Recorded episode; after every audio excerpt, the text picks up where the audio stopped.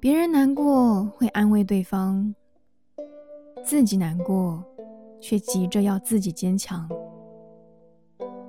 别人焦虑会提醒他放松，自己焦虑的时候却更往死角里头钻洞。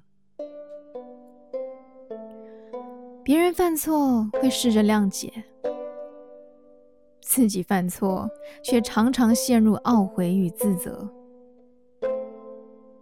把大部分的体谅给了别人，却对自己很严苛。不是让你对自己纵容，只是偶尔也体谅一下自己吧。难过就让自己好好哭一下，焦虑也就能暂时的逃离与放松。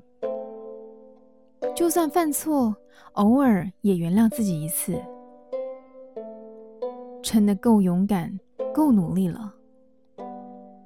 即使还没达到心目中的理想，面对自己认定的失常，也不要对自己失望。